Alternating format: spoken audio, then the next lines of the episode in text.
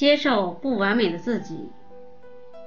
比尔·盖茨曾经说过：“世界上最大的是海洋，比海洋更大的是天空，比天空更大的是人的胸怀。”的确如此，豁达是人类个性中的最高境界之一。无论你取得多大的成功，无论你设定多少美好的目标。没有豁达和宽容，你仍然会遭受内心的痛苦。就像播下种子，却并不一定开出想象中那样芬芳美丽的花朵一样。面对这种结果，你其实也不必灰心失望，因为我们注重的不是娇艳的花朵，而是沉甸甸的果实。佛界有一副名联：“大度能容，容天下难容之事；开怀一笑，笑世间可笑之人。”苏语有云：“将军额上能跑马，宰相肚里可乘船。”这些话无非强调的是为人处事要豁达大度。在发生冲突时，要怀抱开放之心，宽以待人。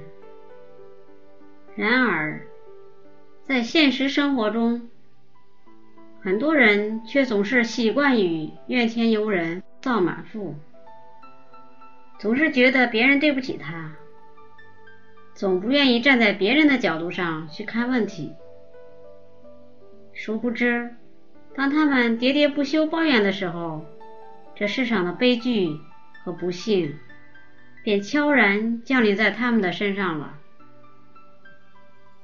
一个生长在农村的小女孩，她从小的梦想就是要上大学。可是，由于家庭经济的困难，她只能听从家长的安排上了技校。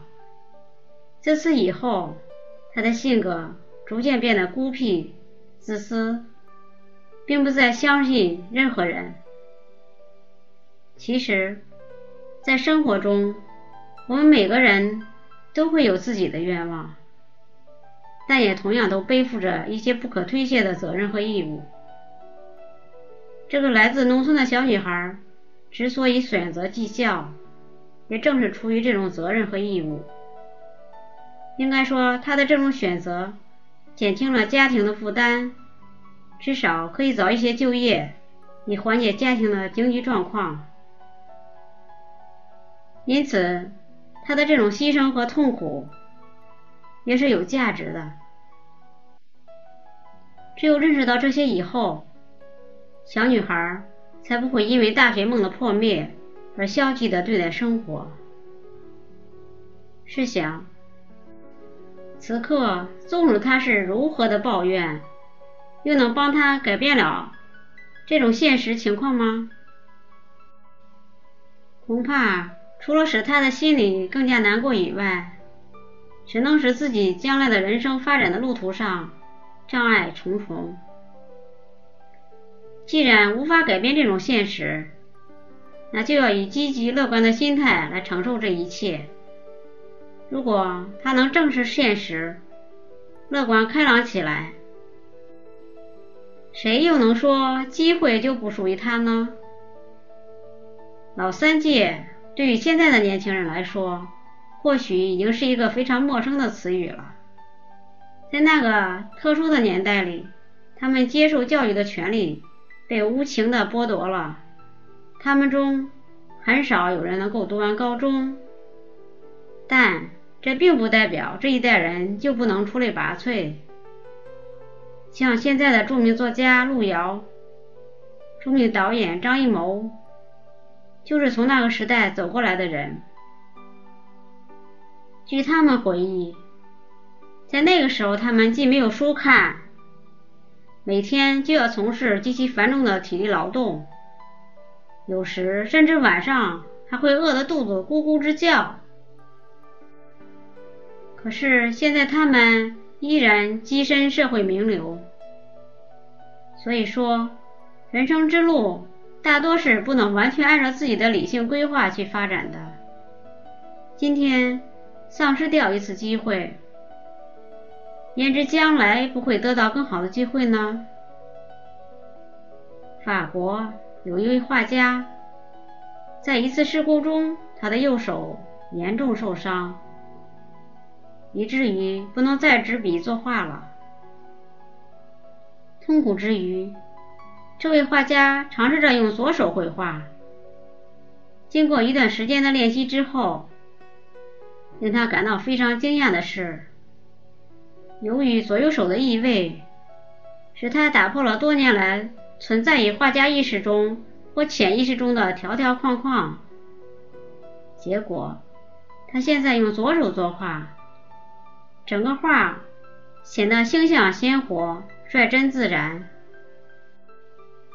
画家甚至自己都意识到自己用右手辛辛苦苦作画二十多年都没有达到了良好效果，改用左手作画之后，反而轻而易举的达到了。朋友们都开玩笑的说：“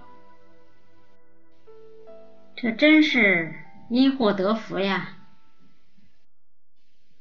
假使这些不幸者在抱怨自身的不幸和身体缺陷中度过一生，我们也不会对他们有什么指责。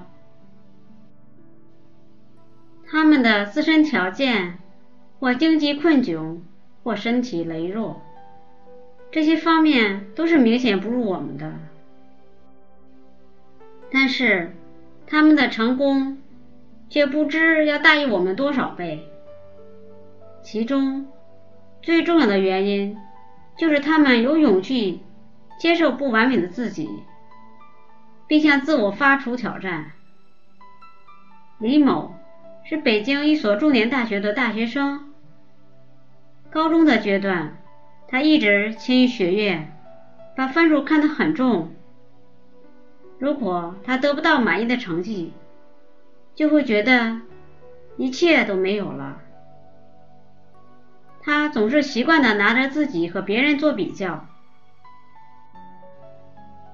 但比较的结果更让他更加自卑。他不善言辞，不敢在班会上慷慨陈词。他体格瘦小，总是不能完成体育老师要求的规定动作。他担心，在大学这个高手如云的新环境中，自己将被远远的抛在后面。每当想到这些，李某简直有点发怵了。其实，像李某这种心理，是许多大学新生一跨进校门所共有的心理。他们怕在这个高手如云的校园里，自己学习上的优势不复存在。事实上，存在这种可能是有道理的。这就像一个运动员在省队是第一名，进了国家队就可能变成第二、第三了。但是，你有没有想过呢？能跻身国家队？这本身就足以说明你是一名优秀的运动员，所以这个时候我们就要适当的降低对自己的期望值，接受不完美的自己，放松捆绑自己精神的绳索，并以开朗的心情投入生活，从而感到丰富多彩的人生。接受不完美的自己。就是让自己保持一种豁达乐观的心态，唯有这样，我们才不会被生活的困难击倒，才会走出困境，活出全新的自我。成功永远没有终点，终生成功的人会在达到短期目标的终点后，继续向自我发出挑战，去搏击新的目标。勇敢超越自我，创造一项又一项新的人生记录，以明天更好的心态凌驾在昨天的成绩之上。